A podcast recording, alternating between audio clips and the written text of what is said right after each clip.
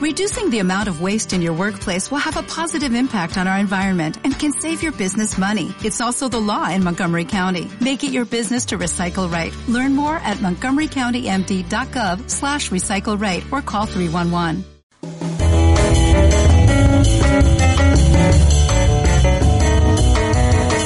¿No sabes cómo criar a tus hijos? ¿No sabes cómo afrontar problemas familiares? ¿Quisieras mejorar la relación con tu familia? Acá te decimos cómo hacerlo. Queremos orientar a las familias santanderianas sobre cómo lograr armonía en los hogares y aumentar el bienestar. Aquí comienza Familia y Vida, un programa del Instituto de Familia y Vida de la Universidad Pontificia Bolivariana. Bienvenidos.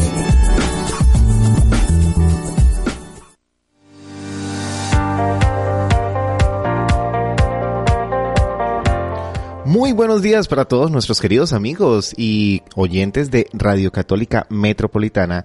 Eh, empezamos un programa, una nueva edición de Familia y Vida. Recordemos que este es un programa del Instituto de Familia y Vida de la Universidad Pontificia Bolivariana de Bucaramanga. Eh, tenemos este espacio junto con los estudiantes practicantes de la Universidad Pontificia Bolivariana. Eh, bueno, tenemos hoy un excelente tema, una excelente mesa de trabajo y bueno, sin más preámbulos, vamos a saludar Carolina, muy buenos días. María Camila, muy buenos días. Hola, buenos días, ¿cómo están todos? Bueno, el día de hoy estamos con un tema súper especial y estamos acá con Jefferson Colmenares, con el doctor Javier Augusto Buitrago, con Kenzie Morales y con Silvia Rueda. Y pues le doy paso al doctor Javier para que haga una breve introducción de lo que vamos a hablar el día de hoy. Muy buenos días. Hoy nos, encontramos entonces en este espacio radial para tratar el tema de la indemnización administrativa como medida de reparación integral a las víctimas del conflicto armado en Colombia. Como introducción podemos empezar a, narrar que la reparación integral a, las víctimas del conflicto armado en Colombia implica no solo una indemnización en dinero, sino una restitución de sus derechos vulnerados. Esto quiere decir que el Estado está comprometido a hacer un acompañamiento, un acompañamiento real, permanente con la víctima, para que ésta entonces logre la garantía de ese goce efectivo de sus derechos fundamentales. ¿En qué derechos fundamentales es que tiene que hacerse ese acompañamiento para que sea real y efectivo?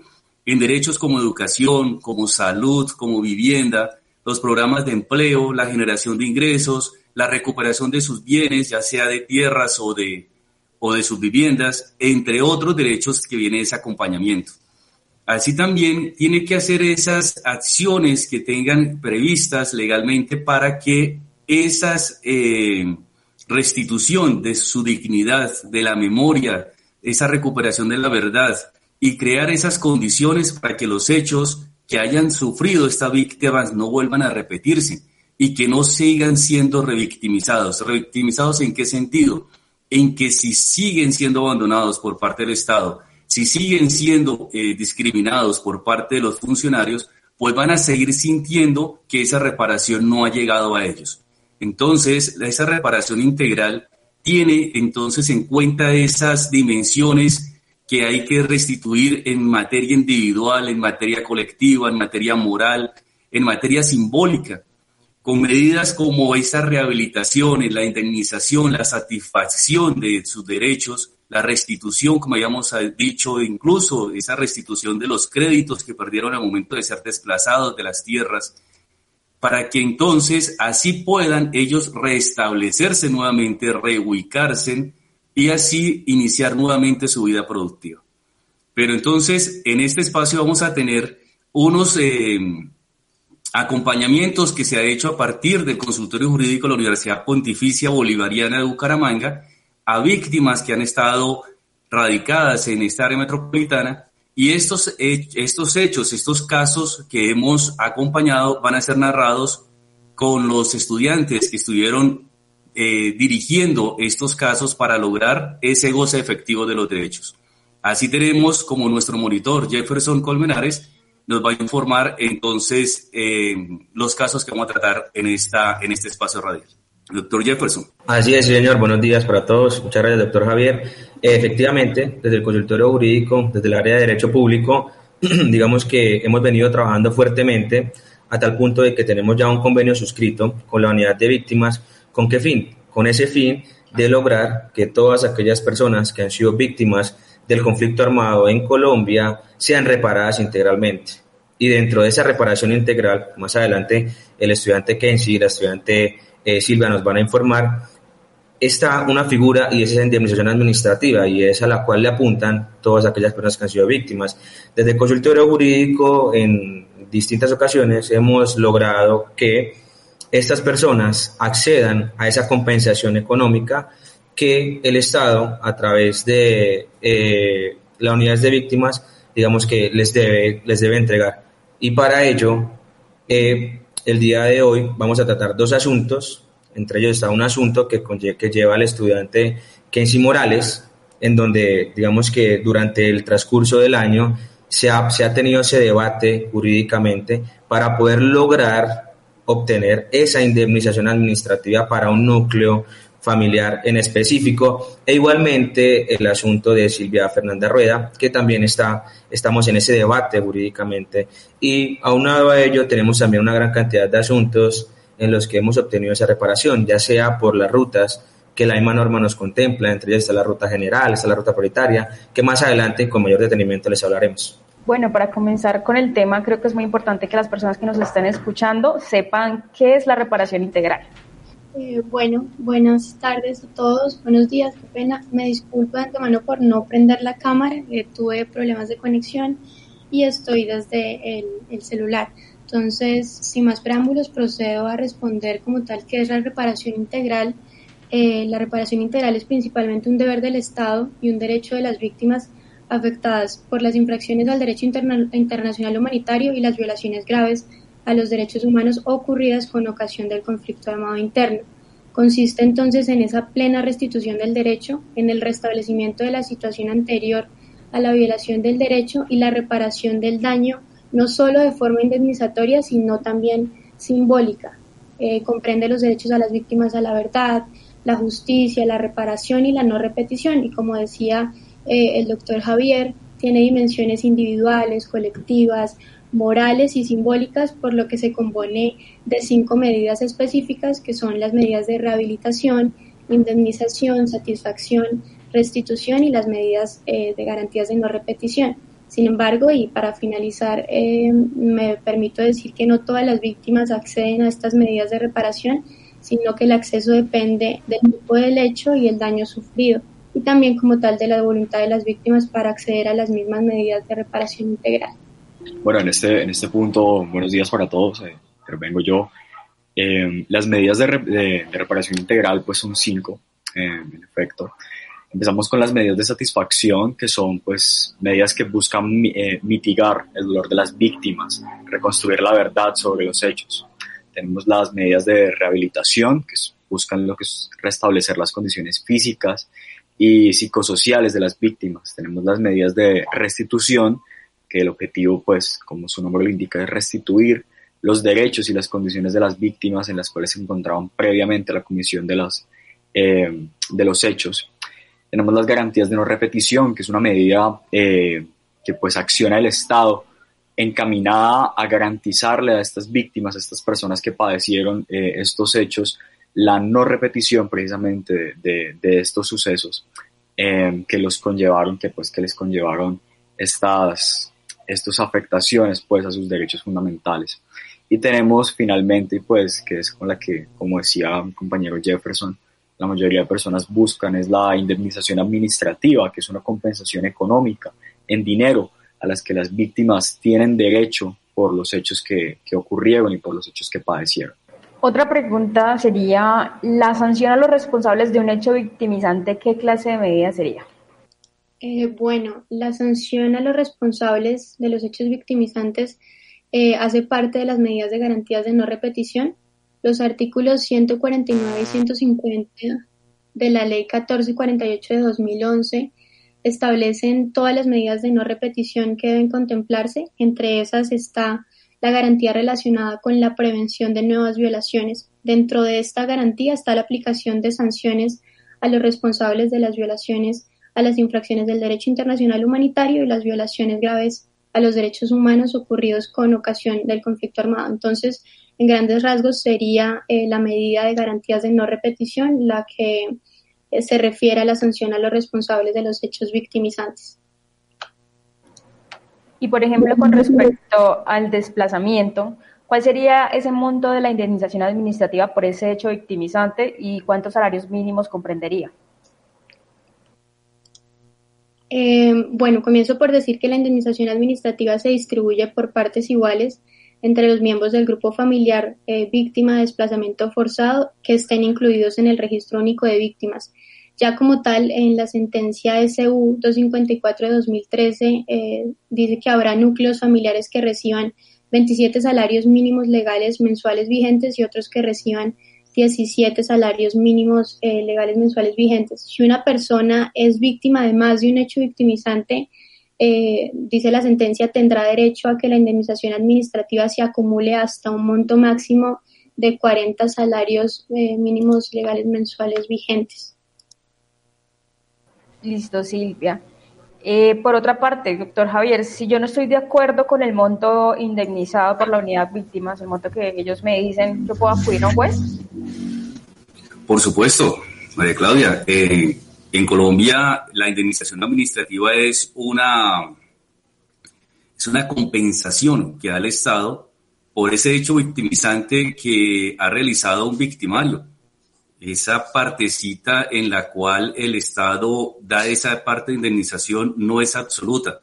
La indemnización, como vemos, está comprendida por la reparación de los daños materiales, por la compensación de los daños morales, los daños psicológicos que me ha traído los traumas, que me ha traído esa situación que en el cual me ha alterado psicológicamente no solo a mí sino a los integrantes de mi familia y también esa indemnización simbólica, como lo había dicho Silvia al inicio y Kenzie, esa indemnización simbólica no solo lo hemos visto actualmente cuando sale el ministro de, Defensa a pedir esas, esas excusas, por la, por la omisión del Estado en, en brindarle seguridad a la víctima o en realizar unos actos conmemorativos para que se vaya recordando esa, ese hecho como dejárselo presente a las personas y así poder eh, estimular que haya esa proacción en evitar que esos daños se vuelvan a cometer, esos hechos victimizantes se vuelvan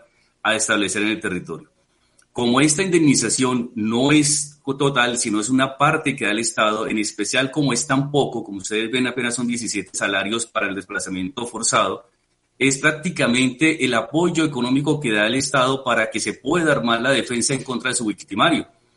Entonces, eh, en Colombia las reparaciones las debe hacer el victimario sobre su víctima y la víctima debe, debe demandar penalmente, en este caso, las acciones que el victimario ha realizado llámese como se llame ese victimario de las tres fuerzas que tiene o que hacen presencia en el territorio colombiano, esa víctima tiene que solicitarle primero con el, con el proceso penal la reparación, si se constituye como, como víctima dentro del proceso penal, la reparación de ese daño que ha sufrido o si quiere buscar una responsabilidad mayor del Estado, si iré entonces a la jurisdicción contenciosa administrativa, a los jueces administrativos, para que el Estado entonces le repare en mayor medida ese, esa falta su, su obligación de brindarle seguridad a esa víctima.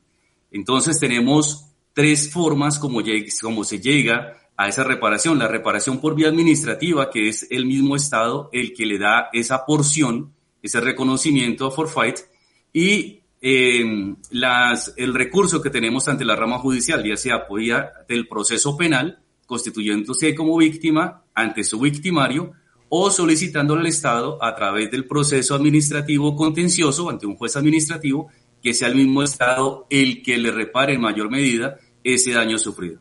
Eh, ¿Cuánto tiempo cuánto tiempo puede durar este proceso de reparación a las víctimas? El proceso de reparación integral administrativa ante la Unidad Administrativa de Reparación Integral de Víctimas, UARIP, dura 120 días desde la recepción de los documentos a que le habilitan como postulante de esa indemnización. ¿Cuáles son esos documentos? Los dijo Kensi, que, estemos, eh, que tengamos el registro único de víctima actualizado y que eh, hayamos eh, presentado las relaciones de consanguinidad, el registro civil de nacimiento, el registro civil de matrimonio, la declaración de unión marital, para que entonces podamos vincular ese núcleo familiar que sufrió el hecho victimizante y pueda ser entonces reparado por la unidad de víctimas. Desde esa recepción completa de documentos son 120 días hábiles, eso casi son seis meses que dura el trámite ante esa unidad. En vía ya judicial, dependiendo del desarrollo y la congestión que tenga el despacho de cada juez. Bueno, y para todos nuestros queridos oyentes eh, que están conectados con el programa Familia y Vida, eh, que están conectados también a través de Facebook porque están participando de este programa y de este gran tema que se tiene en el día de hoy. Eh, para la mesa de trabajo, aquí en Facebook tenemos unos comentarios. Eh, primero, saludamos al oyente Avidavil Jaimes Leal. Buenos días. El Señor bendiga esta labor pastoral desde este maravilloso programa. Muchísimas gracias por estar sintonizando los 1450 AM. Saludamos también a Claudia Patricia Guerrero Gallo y dice, ¿quién da la categoría de víctima y cómo se da el hecho de ser indemnizado por reparación? Eh, vamos a contestar estas preguntas y después de las preguntas vamos a un corte comercial y continuamos con el tema. ¿Quién responde? Eh, gracias. Y bueno, ahí hay que tener en cuenta algo muy importante y es esa condición de víctima, ¿no? Si yo padezco un hecho victimizante producto del conflicto armado interno, yo me considero víctima del conflicto armado interno. ¿sí? Puede que yo sea víctima del conflicto armado interno sin necesidad de que yo acuda a la unidad de víctimas a que me inscriban en una figura que se llama registro único de víctimas. La inscripción en el registro único de víctimas básicamente es para qué? Para llevar un registro de las personas que han sido víctimas del conflicto armado en Colombia y poder acceder a otro tipo de medidas asistenciales. Pero el hecho de que yo no haga parte de esa figura del registro único de víctimas del RUP no quiere decir que no sea víctima. Sí, soy víctima del conflicto armado y lo ideal en este caso sería, como lo comentaba el doctor Javier, acudir al juez administrativo. Lo que sucede con el registro único de víctimas, con la unidad especial para la atención y reparación integral a las víctimas, el CENARIP, y este asunto es que una vez yo esté incluido en el registro único de víctimas, ¿sí? La unidad especial para la atención y reparación integral a las víctimas, digamos que puede accionar algún tipo de medidas algún tipo de asistencia, algún tipo de atenciones humanitarias. ¿Para qué? Para buscar ese restablecimiento de mis derechos fundamentales. Entonces, soy víctima del conflicto armado si no estoy incluido en el registro único de víctimas o si estoy incluido en el registro único de víctimas. Para complementar, soy víctima si soy el que recibe un hecho victimizante. ¿Listo? Para poder lograr la indemnización administrativa ante la Unidad Administrativa de Reparación Integral de Víctimas Guarip, necesita estar registrado en el RUP, que es el Registro Único de Víctimas. Para poder acceder al RUP, le van a pedir el siguiente requisito. Haber hecho la denuncia de ese hecho victimizante dentro de los dos años siguientes al hecho victimizante. Hoy recibí la amenaza, hoy me recibí la constricción, me dicen, salga de su territorio, le doy dos horas para que se vaya, si no nos respondemos por su integridad personal. Desde hoy empiezan a contarme dos años para colocar la denuncia en el destino al cual yo he recurrido salvar mi vida. En ese destino puedo llegar, bien sea a la personería, bien sea a la procuraduría, bien sea a la misma despacho, la unidad de víctimas o a la fiscalía. ¿A qué? A denunciar que he sido víctima del conflicto armado. El grupo tal llegó a mi finca o llegó a mi casa o llegó este panfleto a mi casa en el cual me condiciona en que si no me voy, mi vida se pone en peligro. Con esa denuncia es que puedo ingresar al registro único de víctimas. Si estoy en el registro único de víctimas, voy a ser indemnizado administrativamente por la UARIP, por el Estado. Si no lo estoy, no me van a indemnizar. Si me, se me olvidó, digo, mañana coloco la denuncia, no, mejor mañana, hoy no, mañana, mañana, y voy de mañana en mañana y se me pasan los dos años, ya no puedo ingresar al registro único de víctimas, pero tengo la opción de ir directamente a la jurisdicción contenciosa administrativa a que me hagan la reparación directa por parte de la decisión de un juez. Por supuesto, esperando el tiempo que se demore el proceso de acuerdo a la congestión de cada despacho. O me voy a la, a la, a la fiscalía a colocar la denuncia tarde, pero coloco la denuncia esperando entonces que el victimario indemnice el hecho victimizante. Esas son las oportunidades o esas son las opciones que tendría la víctima.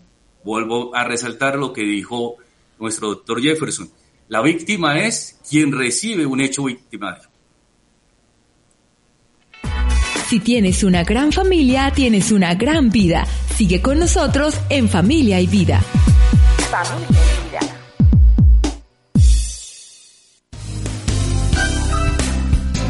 Continúa con nosotros. En breves instantes regresamos.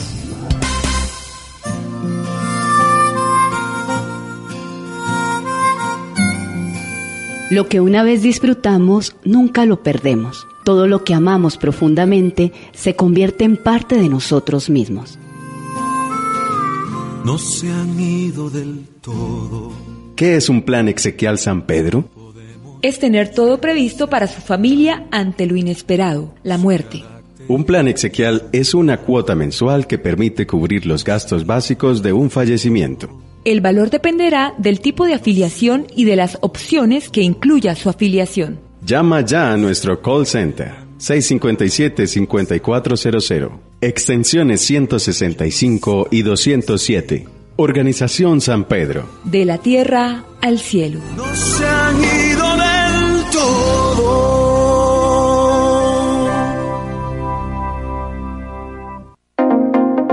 Seamos solidarios compartiendo con quienes más lo necesitan. Ayúdanos a ayudar. Una iniciativa del Banco de Alimentos de la Arquidiócesis de Bucaramanga. Lleva tus donaciones en aceite, granos, enlatados, pastas, azúcar y sal, harina para arepas, atún, agua y jugos, panela y chocolate, café y gaseosas, sopas en crema. A la carrera 20 número 1146 del barrio San Francisco. Gran donatón. Ayúdanos a ayudar. Invita al Banco de Alimentos de la Arquidiócesis de Bucaramanga. Informes al 317 36 884 405.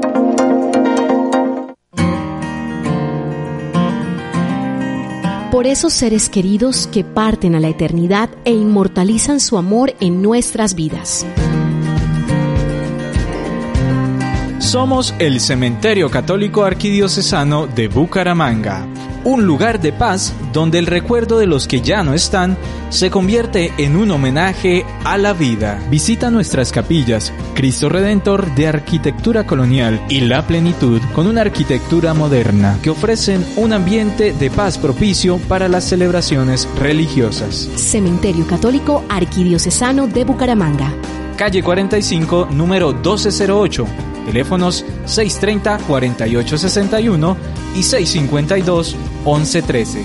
Visítanos en nuestra página web www.cementerio.com.co.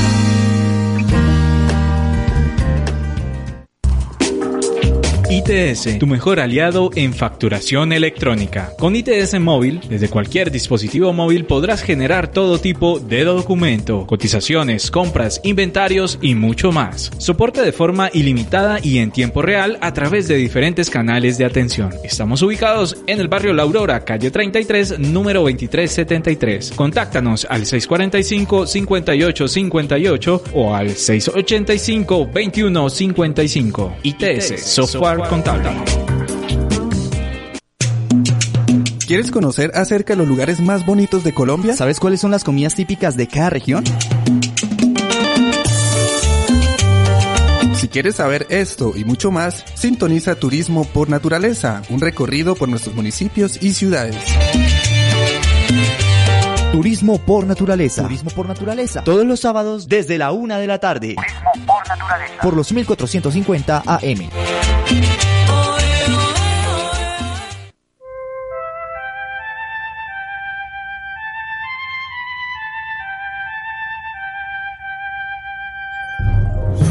La buena nueva está aquí. Esta es Radio Católica Metropolitana, HJHH 1450 AM, transmitiendo desde Bucaramanga, Colombia.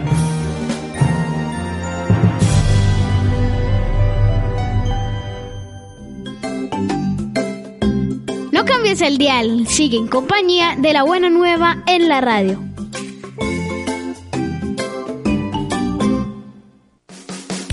La familia, la naturaleza y la salud van de la mano. Sigue en sintonía de familia y vida.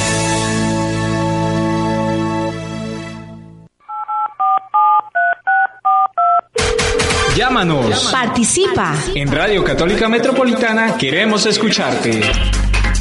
630 5050. 630 5050.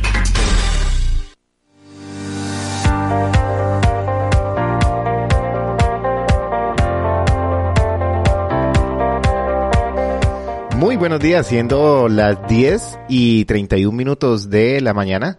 Continuamos con el programa Familia y Vida. Carolina, ¿nos recuerda el tema que tenemos en este momento? Bueno, como, como veníamos hablando anteriormente de la reparación integral de las víctimas del conflicto armado, y para dar continuidad a este tema, yo quisiera que nos explicaran un poco más de cómo se distribuye el pago de la indemnización administrativa. Sí, bueno, el pago, la distribución del pago o la distribución de, de esos salarios mínimos producto de esa indemnización administrativa depende de cada hecho victimizante. Por ejemplo, al inicio del programa, Silvia Fernanda nos comentaba sobre el hecho victimizante de desplazamiento forzado. Este hecho victimizante, al momento de pagarle al núcleo familiar que padeció este hecho victimizante, los 17 salarios mínimos se distribuyen en porcentajes iguales a las personas que comprenden ese núcleo familiar. El tope máximo de los salarios para este hecho victimizante son 17, pero pensemos en otro hecho victimizante. Pensemos en, en unas lesiones personales que generen incapacidad permanente. Ejemplo, una persona que, digamos, que, que, sufra de una mina antipersonas, por ejemplo, pierde alguna extremidad de su cuerpo, entonces le va a generar alguna incapacidad eh, permanente.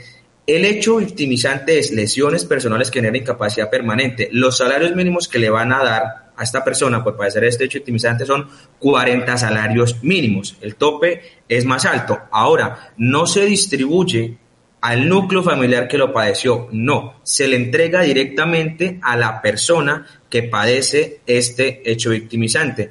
Ahora, hay que tener en cuenta algo y es los topes máximos que la norma nos trae para poder recibir indemnización administrativa a través de la unidad de víctimas. Silvia al inicio nos comentó y tenemos un tope máximo de 40 salarios mínimos. Ahora, pensarán ustedes, hay personas que padecen más de un hecho victimizante. Entonces, Pensemos, una persona que padeció el hecho victimizante de desplazamiento forzado en el año 2008. Son 17 salarios mínimos, ¿cierto? Pero luego vuelve a padecer el hecho victimizante de desplazamiento forzado en el año 2013. Entonces estamos hablando de 17 y 17. Estamos hablando de un tope que no va a superar los 40 salarios mínimos. Puede ella ser indemnizada dos veces por dos hechos victimizantes diferentes sin que supere los 40 salarios mínimos.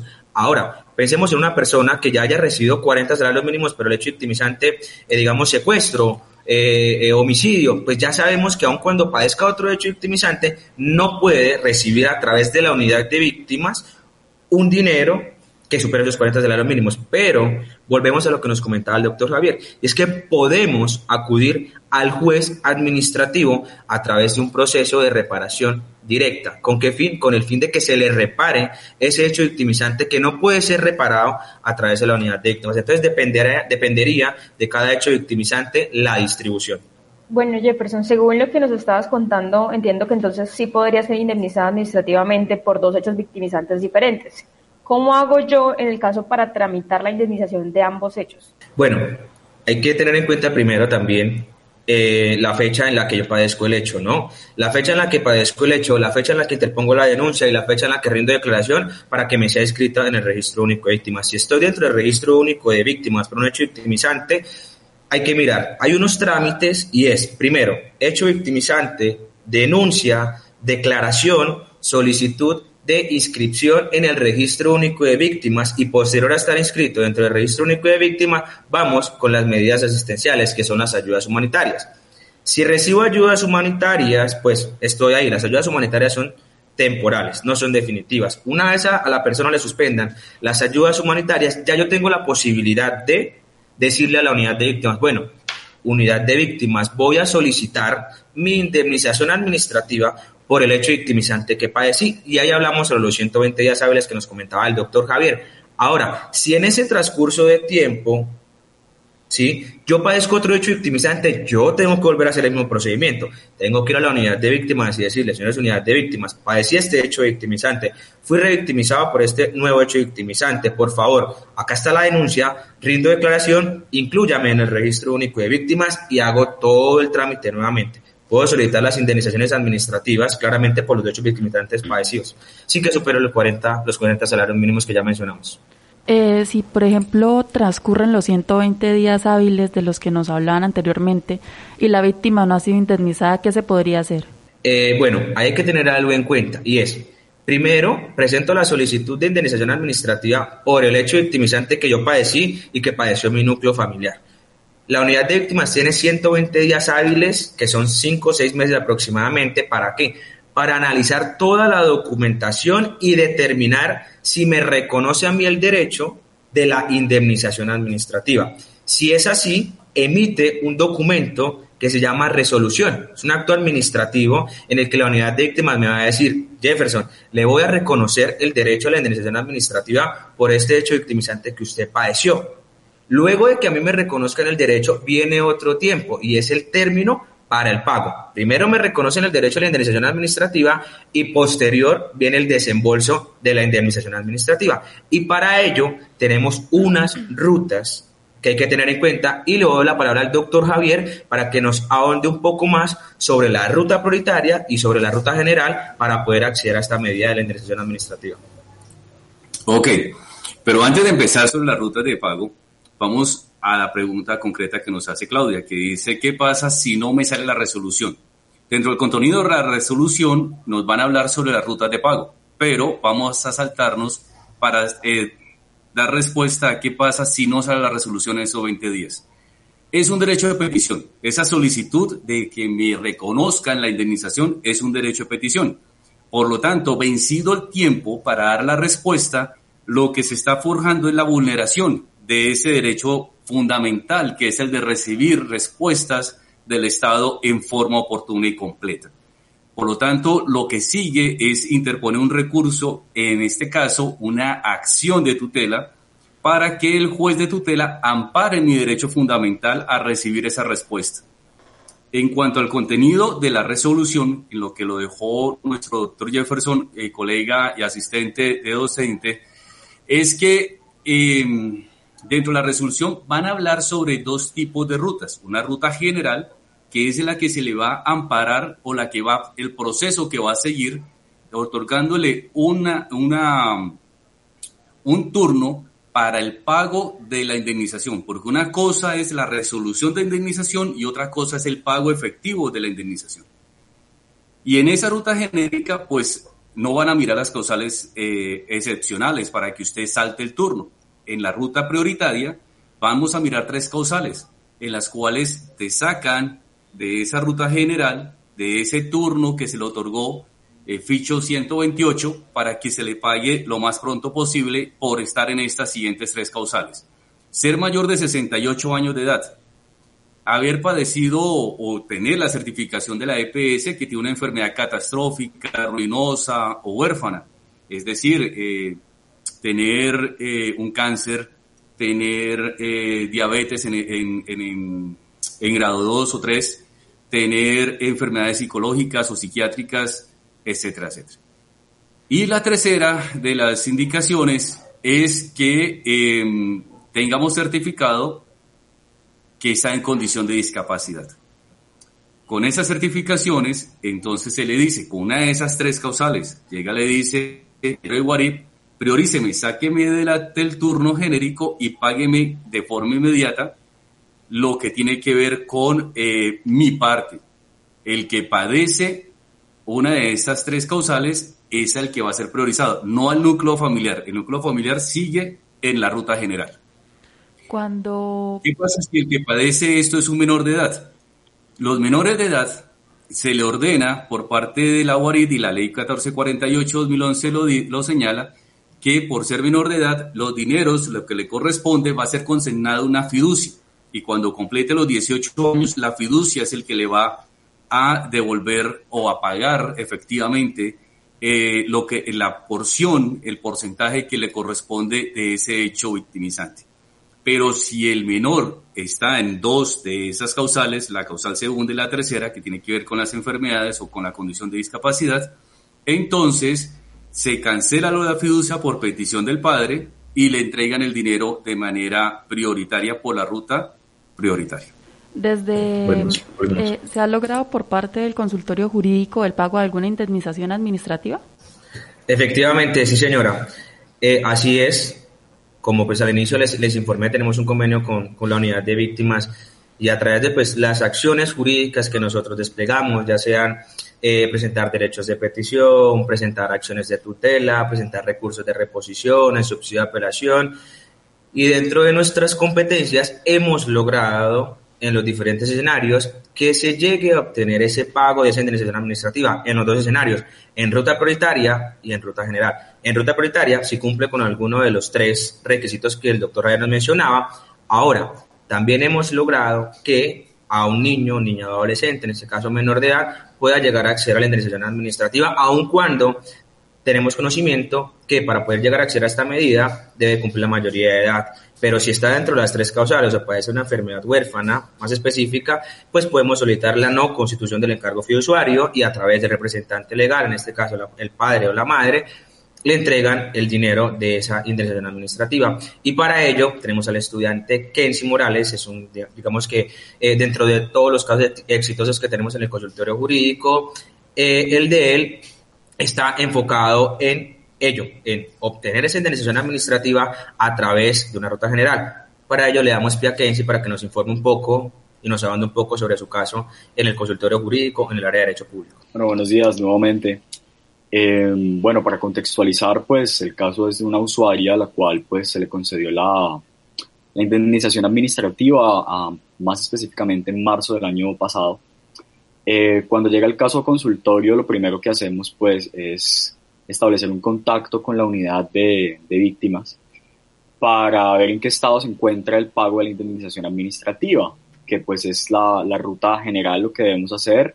Primero pues solicitar mediante derecho de petición la información, que nos informen en qué caso está, eh, en qué paso está el proceso eh, y más o menos cuándo se va a realizar el pago. En la unidad de víctimas, pues en dos ocasiones intentamos realizar, pues intentamos obtener esta información. En ambas ocasiones, pues la unidad fue reiterativa en que debían aplicarle eh, el método técnico que pues creo que se ha mencionado hoy. Sin embargo, pues el método técnico es un proceso interno que realiza la unidad en la cual ellos determinan si la persona en efecto se encuentra dentro de alguna de las causales de priorización para realizar el pago de la indemnización administrativa eh, de una manera un poco más expedita. Sin embargo, en, pues en las dos ocasiones en las cuales eh, nosotros presentamos derecho de petición, la respuesta fue primero pues que se le iba a aplicar el, el método técnico y después que pues eh, aún no se lo habían aplicado, aunque, aunque pues ya habían dado fecha. Eh, de parte del consultorio jurídico se procedió a realizar una acción de tutela solicitándole al juez eh, que nos diera una respuesta al derecho de petición.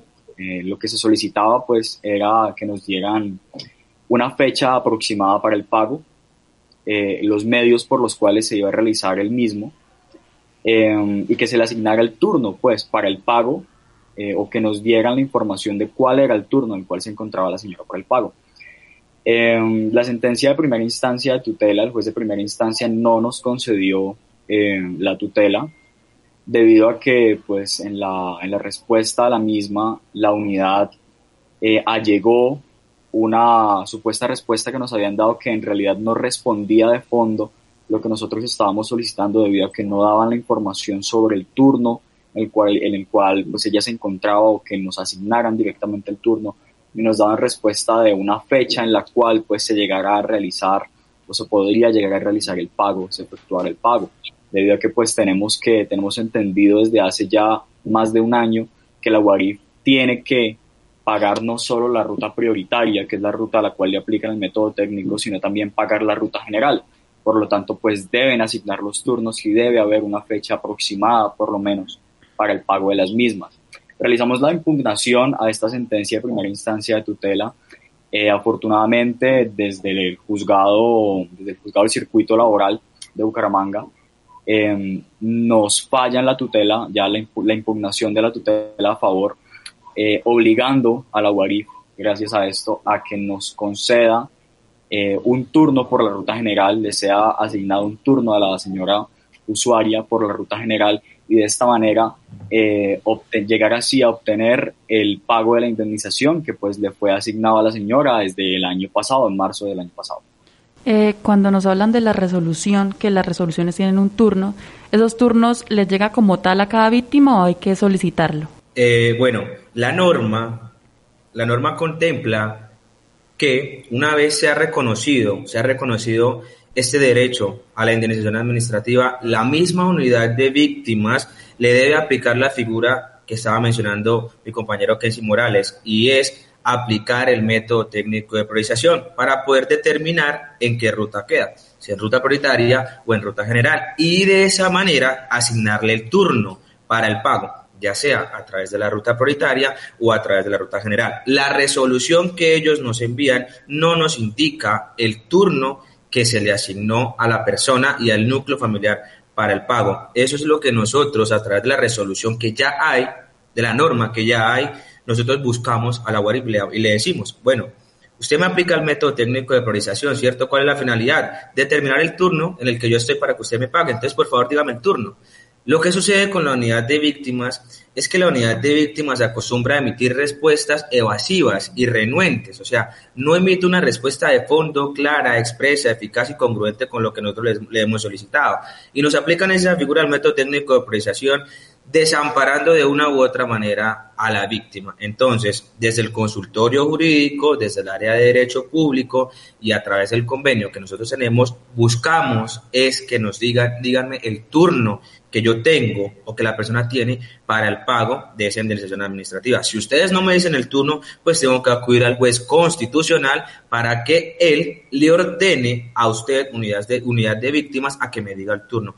Ahora, aun cuando acudimos al juez constitucional y emite una sentencia, un fallo, el fallo debe ser acatado por las entidades, en este caso ya sea por la unidad de víctimas o por cualquier otra entidad. Si la entidad no lo acata, hay una figura que nosotros utilizamos, que es el incidente de desacato. Precisamente el día de ayer, el día de ayer nos llega un fallo de un incidente de desacato en el que indica lo siguiente y es el director regional de la unidad de víctimas y el director nacional de la unidad de víctimas no han cumplido con un fallo de tutela de un juez. ¿En qué sentido? En el sentido de que nosotros accionamos, el juez nos dio la razón porque teníamos la razón, pero ellos no han cumplido lo que el juez le ordenó. Al no cumplir, ellos se hacen acreedores de unas sanciones, ya sea de tipo pecuniario, de tipo administrativo y de tipo penal. En este caso, el mismo juez que nos falló a nuestro favor lo sancionó con cinco, cinco salarios mínimos como multa y tres días de arresto. Valga mencionar que el tema del arresto es un tema administrativo, es un tema más policivo. Ahora, hay otras figuras en las que podríamos andar, pero por disponibilidad de tiempo no lo haremos. Entonces, básicamente es ello. Y, por ejemplo, cuando ya se tiene, digamos, el turno de la resolución, ¿hay algún tiempo determinado para hacer la indemnización? Los pagos de los turnos están supeditados al presupuesto que maneja la entidad anualmente. Entonces, de acuerdo a ese presupuesto, alcanzan a, satisfacer cierto número de turnos al año y los que no alcanzan este año siguen para el año siguiente. Queremos recordarle a la audiencia en nuestros contactos de números telefónicos Consultorio Jurídico UPB Bucaramanga. María Camila me puede ayudar con la dirección de nuestro consultorio y los datos, por favor. La dirección es Carrera número 637, de Cuesta. Número de contacto es el número 301-420-5664. Aquí lo esperamos para cualquier consulta. Igual eh, nuestro, nuestro correo electrónico, el, el, teléfono que dio María Camila es para WhatsApp. Todas las inquietudes que ustedes requieran, con mucho gusto, las estamos adelantando allí. También nos pueden encontrar en la página web donde los pueden estar presentando en la página del consultorio todas sus inquietudes a través de la entrevista digital que tenemos allí plasmada. Y también tenemos un correo para atenderlos que consiste en notificaciones consultorio J. Notificaciones consultorio J.bga.upb.edu.co. Ahora es importante que la audiencia tenga en cuenta que el consultorio jurídico de la Universidad Pontificia Bolivariana, desde el 15 de septiembre de la presente anualidad, abrió las puertas para poder brindar asesoría jurídica de manera presencial con todos los protocolos de bioseguridad. Se acercan al consultorio, solicitan la cita, se les asigna la cita, asisten el día de la cita, se les estudia el caso con un estudiante que esté de turno, ya sea de manera virtual o de manera presencial, y si somos competentes para ello, recepcionamos dicho asunto. Bueno, para ir finalizando, ¿qué conclusiones le pueden dar a nuestros oyentes? Por supuesto, como conclusión entonces está, si usted se considera víctima del conflicto armado, puede venir de manera gratuita a las instalaciones de consultorio jurídico para que lo atendamos de manera presencial muy cerca al parque principal de, de cuesta y allí entonces le damos la asesoría que requieran para que en, en, la actualidad, como esté su caso, podamos seguir atendiéndolo y siguiéndolo acompañando para que logre esa reparación de parte del Estado. Nosotros eh, también podemos, como concluir, como conclusión, llegar entonces que toda aquella persona que se considere víctima del conflicto armado lo será para que en vía jurisdiccional, ante la rama judicial, pueda acudir o bien vía eh, proceso penal o bien vía proceso contencioso administrativo ante los jueces administrativos. Como manera excepcional, si estamos dentro de los dos años del hecho victimizante y hemos denunciado, por supuesto podemos apoyarlo con el derecho de petición para solicitar la indemnización administrativa ante la UARIP o con los, eh, las acciones de tutela que correspondan o con los recursos de reposición o de apelación, eh, dependiendo del estado en que se encuentre su proceso de solicitud de reparación. Si no lo ha hecho, acérquese a nuestras instalaciones de consultorio jurídico. Aquí le hacemos ese acompañamiento y apoyo de manera gratuita. Doctor Jefferson.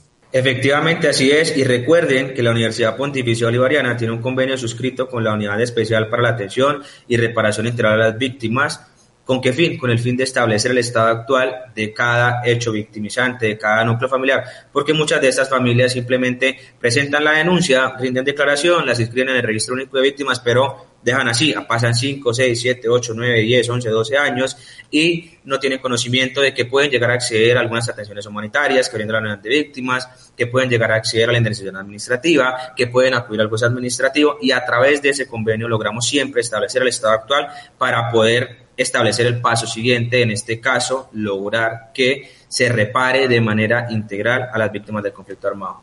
Bueno, y de esta misma forma damos eh, final a nuestro programa de Familia y Vida, agradeciendo eh, pues a toda la mesa de trabajo, a los participantes de, de este programa, eh, a las personas que se conectaron también a través de Facebook, a las personas que están conectadas a través de la página web www rcm1450.com.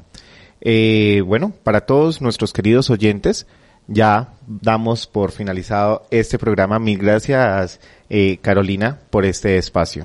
Muchas gracias a nuestros invitados por habernos hablado de este tema tan importante y que sirve de mucha ayuda para pues, las personas que lo requieran. Así es, y si necesitan asesoría, ya lo saben, pueden acercarse a la Universidad Pontificia Bolivariana y ahí con mucho gusto los pueden asesorar. Que Dios los bendiga. Muchísimas gracias. Muchas gracias. Hasta luego, que estén muy bien. Gracias por acompañarnos a construir familia aquí, en Familia y Vida. Los esperamos en nuestra próxima emisión porque la familia es lo primero. Familia y vida.